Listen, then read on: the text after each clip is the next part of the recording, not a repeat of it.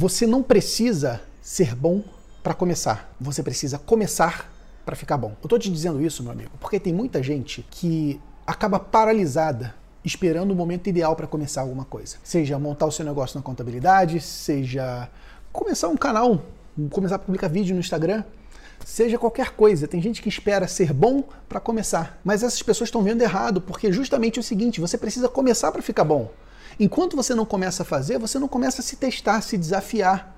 E quando você vai caminhando, você vai vendo coisas que você não via antes. É, é tipo uma estrada. Imagina só, você está numa estrada, você está dirigindo, e você está dirigindo e você essa estrada está totalmente apagada. Não tem sinalização, não tem placa. Você só consegue ver o que está lá nos seus próximos 20 metros, né, com o seu farol do carro. Se você fica parado, você vai continuar vendo as mesmas coisas. Para você ver mais longe, você precisa caminhar, você precisa andar com seu carro.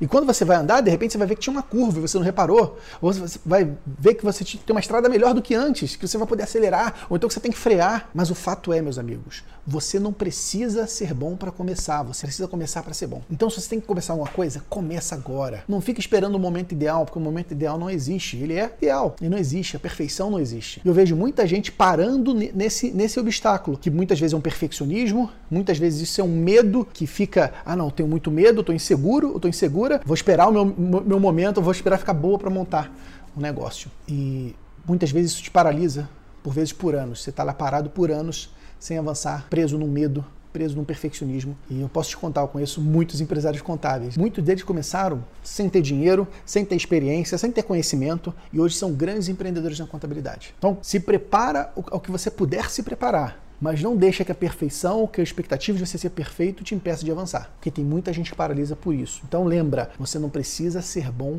para começar. É o contrário, você precisa começar para ficar bom.